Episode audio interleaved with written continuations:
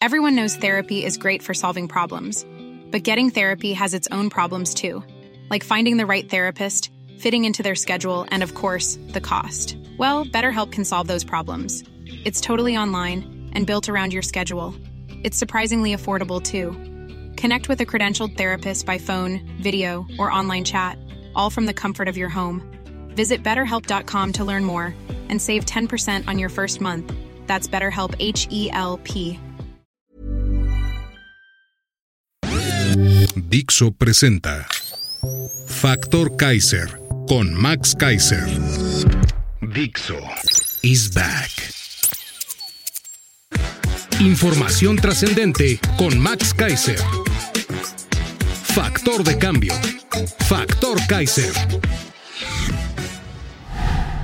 Tema número uno. Funerarias de Acapulco dicen que hubo 350 muertos por Otis. Tema número dos.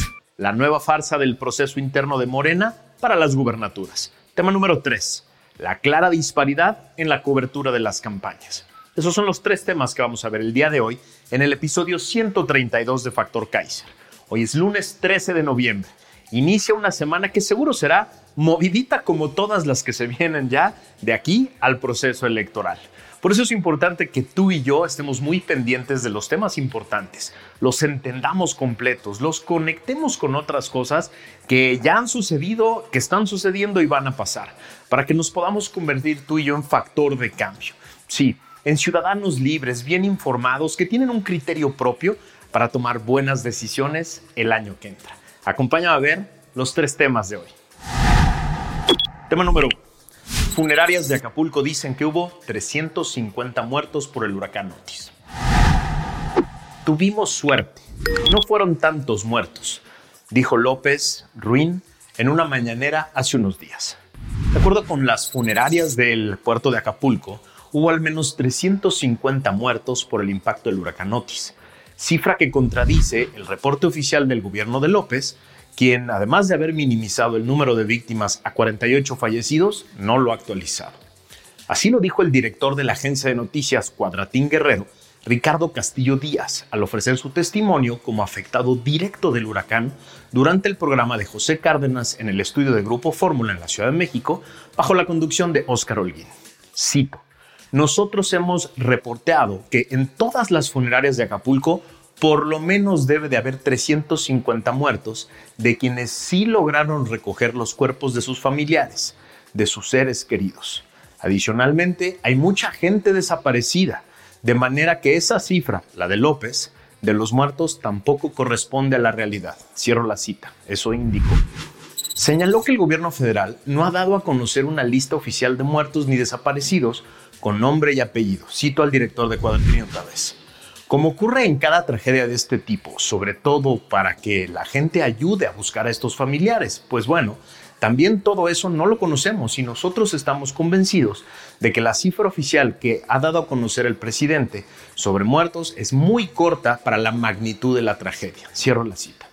Afirmó por otra parte que ante la falta de atención médica posterior a la tragedia, lo vuelvo a citar, hay gente que está muriendo. Incluso yo tengo un testimonio muy cercano de unas amistades de una persona que requería atención médica, que no la pudo obtener en el hospital y que murió.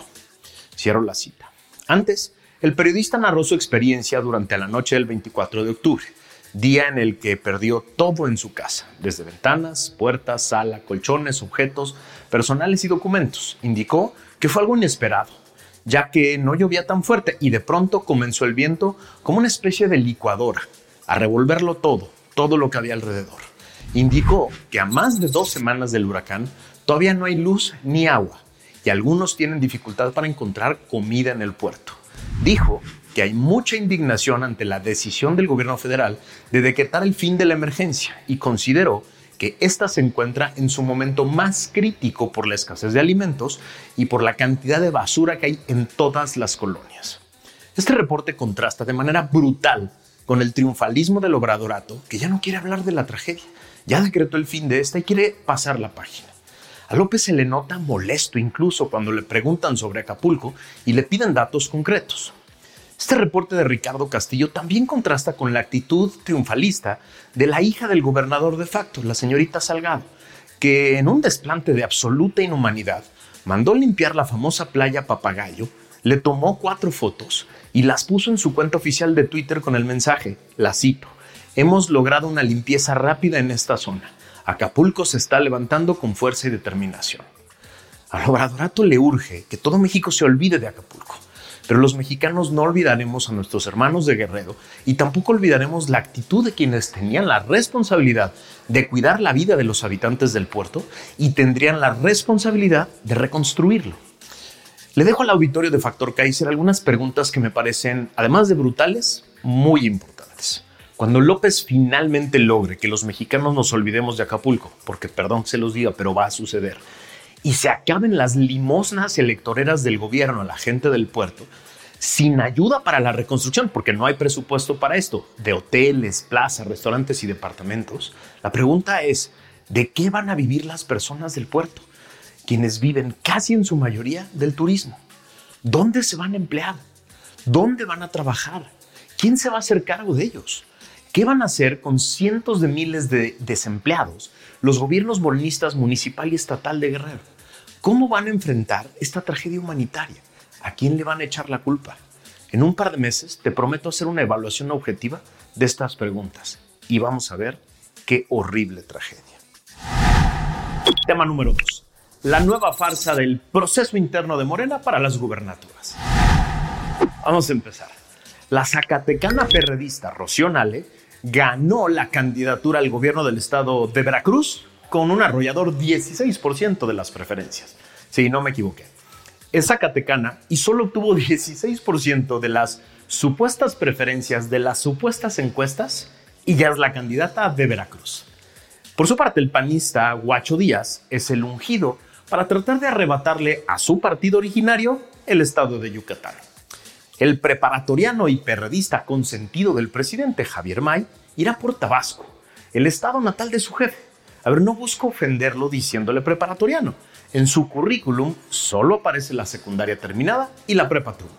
Por cierto, Nale y Mai, solitos, son responsables de uno de los desfalcos más grandes de la historia de este país.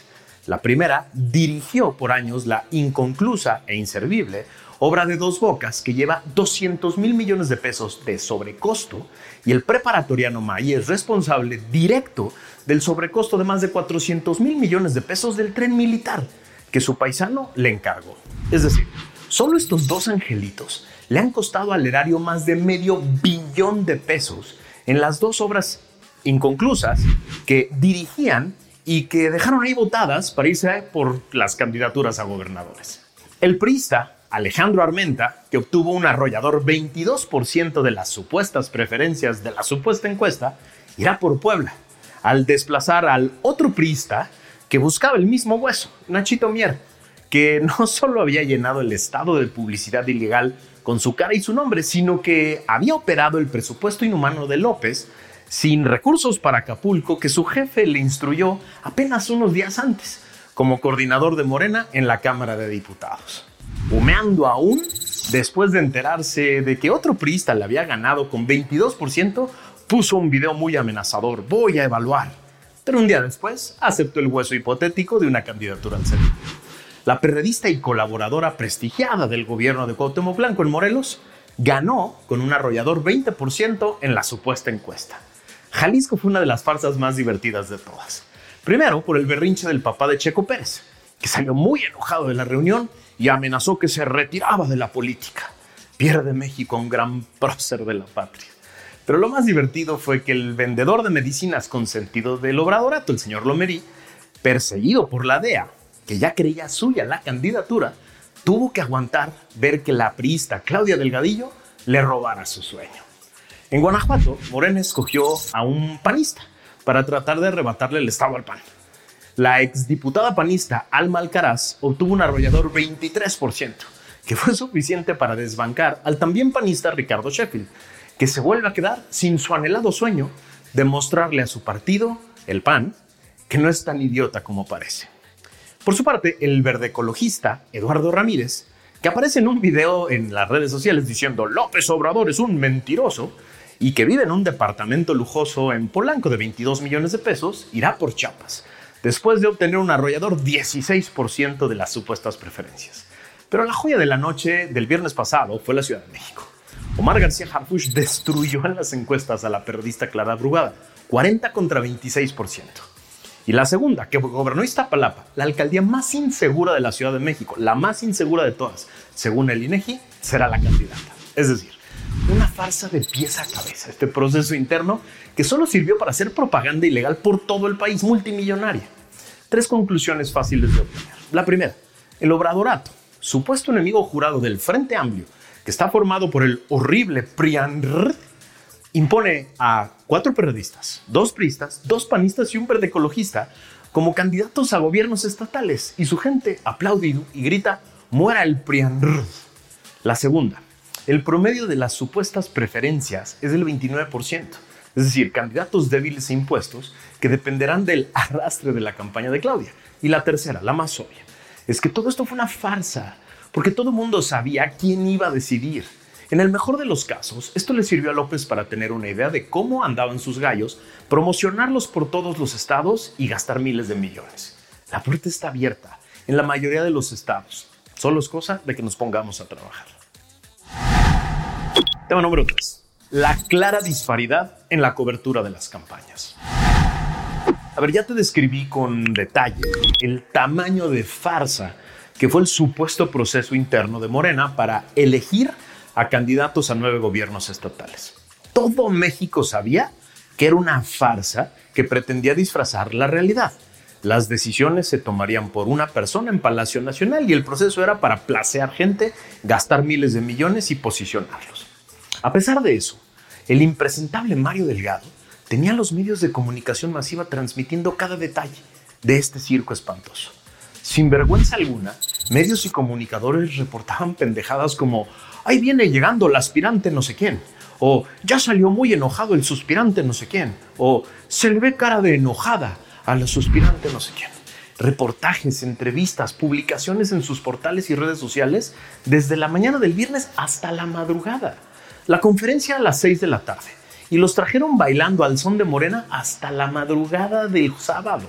Ridículo y vergonzoso. En cambio, el evento de Xochitl Galvez del domingo solo mereció algunos videos genéricos y algunos tweets de los medios. El evento estuvo lleno a pesar de que Martí Leche con Cacabatres trató de ocupar la plaza con un absurdo evento del gobierno de la capital, como si no tuviera otras plazas. Estaba lleno de personajes y dirigentes políticos, sociales y empresariales viendo el informe de Xochitl Gálvez. Y los medios solo hicieron algunos reportes y publicaciones genéricas. Nada sobre el intento de boicot del gobierno capitalino. Nada sobre el mensaje Nada sobre la ausencia total de acarreados y de camiones como en eventos de Morena. A ver, entiendo el pánico que le tienen a López. No lo justifico, pero lo entiendo. Entiendo que ustedes creen que es más importante quedar bien con las campañas de quienes hoy están en el poder y tienen algunas preferencias en las encuestas. Pero los ciudadanos los estamos viendo y los estamos evaluando muy de cerca. Por eso no entiendo cómo ustedes siguen creyendo que es más importante quedar bien con el poder que quedar bien con sus audiencias, con nosotros. Al final, quienes tenemos el poder de mandarlos al olvido, de apagarlos, somos nosotros. Los ciudadanos somos los que podemos decidir no verlos más, no leerlos más, no sintonizarlos más. Además, en cada uno de nosotros, con un celular, con redes sociales, hay un reportero que va a estar pendiente todo el tiempo de la verdad. Y esa es nuestra responsabilidad.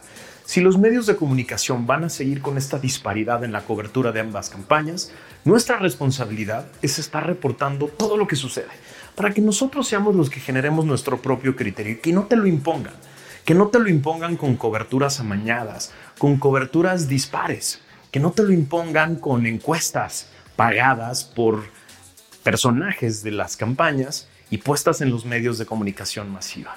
No te dejes engañar, no te dejes manipular. El mundo ya cambió. El mundo ya no es de los grandes medios y de las grandes plataformas. Tú y yo podemos generar la comunicación y la información que necesitamos para tener un buen criterio. Tú y yo, si ellos no quieren asumir su responsabilidad, podemos generar la información que todo mundo necesita para que cada uno tenga la capacidad de generar libremente su propia opinión y por lo tanto su propia decisión de aquí al 2024. No te dejes engañar. Conviértete en un factor de cambio utilizando adecuadamente tus redes sociales, accediendo a la mejor información posible y generando tu propio criterio. Eso es lo más importante de todos. Gracias por haberme sintonizado el día de hoy. Te pido que me ayudes a compartir esto por todos lados, por todas tus redes, por todos tus chats, para que empecemos a romper ese cerco mediático. Tú y yo podemos romper ese cerco mediático. Tú y yo podemos generar la información que todos necesitamos para tomar buenas decisiones. Nos vemos el miércoles.